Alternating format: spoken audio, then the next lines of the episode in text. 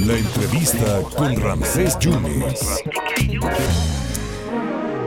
Ha muerto el gran intelectual, el gran poeta David Huerta. Yo tuve la oportunidad de coincidir con él, no de saludarlo, de coincidir con él en dos eventos aquí en la Universidad Veracruzana. Uno fue en el 2014, se le estaba haciendo un homenaje a José Emilio Pacheco, y en el 2010 también ahí, tuve el honor, por lo menos de, de, de distancia, ver al maestro David Huerta. Pero si alguien lo conoció porque fueron 60 años amigos es el maestro Rafael Cardona. Maestro Cardona, gracias por esta oportunidad de platicar con los micrófonos del 97.7 y del 101.1. Se va, ha dicho por usted, el mejor intelectual de su generación, don Rafael. Pues sí, Ramsés, es una pena. Aprovecho para saludarte a ti y a tu audiencia.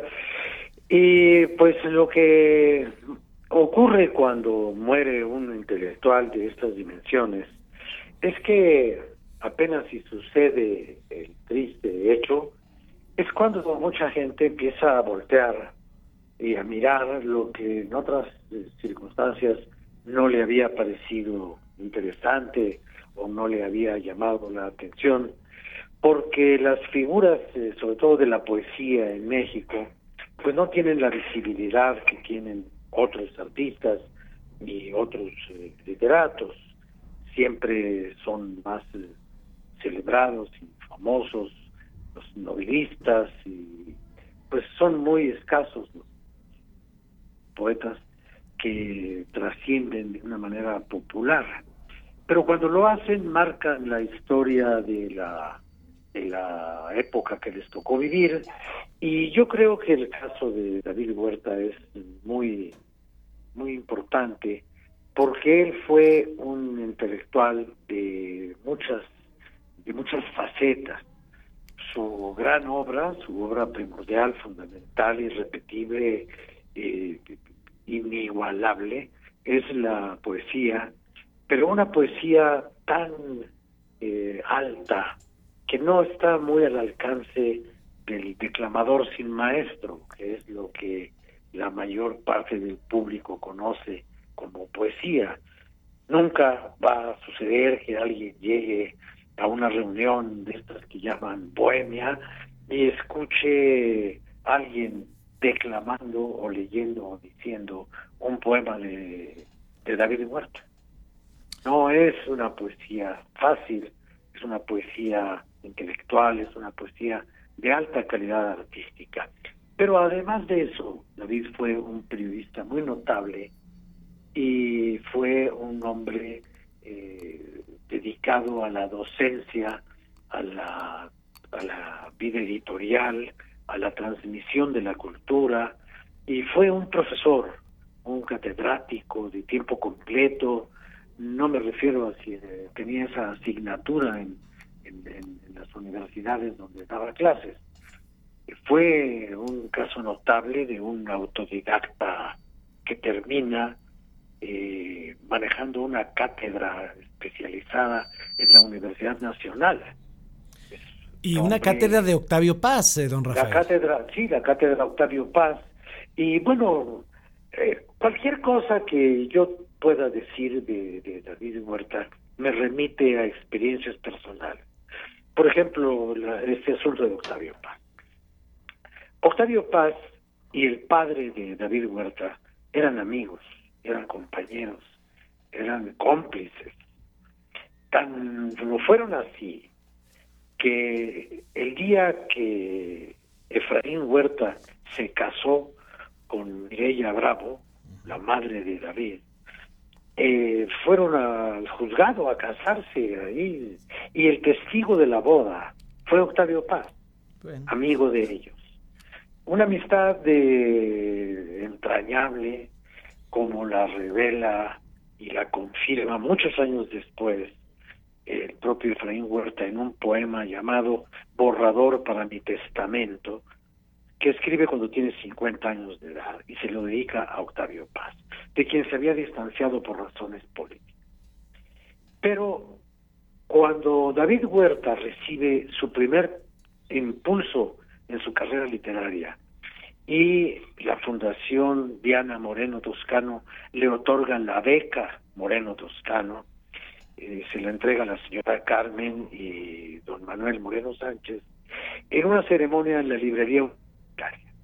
Ahí le entregan la beca en el nombre de la hija de ellos que había fallecido y que escribía poesía. Entonces, el testigo de honor de esa beca que marca el arranque de la vida literaria pública de David Huerta es Octavio Paz. Y entonces alguien alguien trata de molestar a, Paz. Esto fue en el año 1969, principios de 70. Entonces le dice, oiga, usted fue muy amigo de Efraín Huerta y usted está peleado con Efraín Huerta y tal y cual. Y Octavio Paz, que era un hombre muy inteligente para todo, contestó delante de David. Dijo, nos separaron las ideas políticas, pero siempre nos unió la poesía. Ah, qué barbaridad.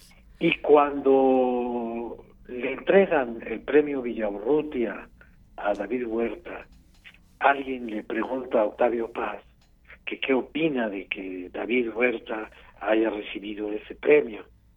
Y entonces dice, a mí saber que David Huerta puede estar en estos puntos de su, de su vida literaria, me regocija porque el éxito de David a mí me confirma como parte de la tradición de la poesía mexicana. Ah, qué bonito. Entonces, eh, hubo ahí una cosa, eh, Octavio Paz fue decisivo en su voto para otorgarle, para que la Fundación Guggenheim le diera el premio, eh, digo, la, beca Guggenheim, que es un premio en sí misma, es un premio permanente que dura un año patrocinando la obra.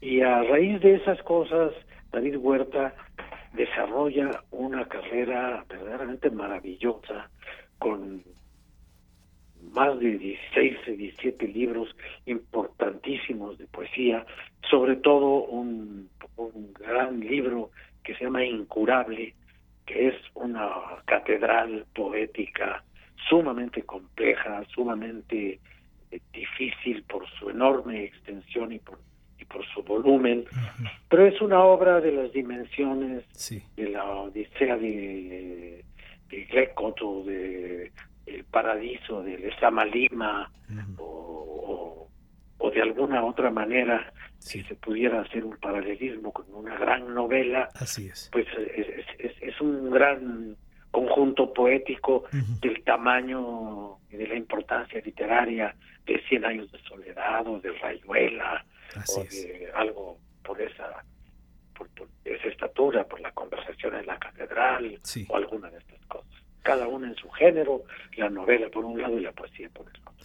Pues ahí está. Y aparte de eso, pues yo no puedo ser muy objetivo porque independientemente de sus méritos de literatura, pues David Huerta fue como un hermano mío, vimos muchas cosas juntos, algunas que se pueden platicar, otras que no se pueden platicar, porque se nos atravesaron la infancia, casi la infancia, nos conocimos a los 10, 11 años y no nos dejamos de ver hasta la semana pasada que hablé con, él, el sábado de la semana pasada estábamos haciendo planes para ver si diciembre o un poco más adelante de estos días se podían ver. nos podíamos este pasar unos, unos días con las familias en Acapulco o alguna cosa así para así es.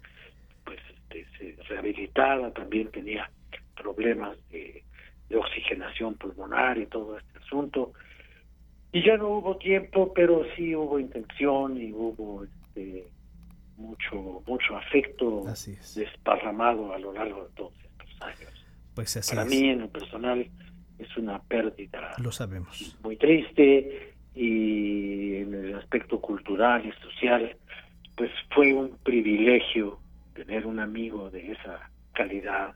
No solamente de esa calidad literaria, sino de esa calidad humana. Pues muchas gracias, don Rafael. Gracias por sus tiempos, por sus reflexiones y por sus palabras y por recordar al gran David Huerta. Gracias, don Rafael. Gracias, Ramsés. Un saludo para todo el público. Muchas gracias al maestro Rafael Cardona, maestro del periodismo, muy amigo de este gran ensayista y traductor, poeta que ha fallecido hace dos días, David Huerta, que vino mucho, mucho a Jalapa y me acuerdo de un homenaje que se le hizo también al poeta José Luis Rivas, él estuvo aquí, y a José Emilio Pacheco. En paz descanse David Huerta.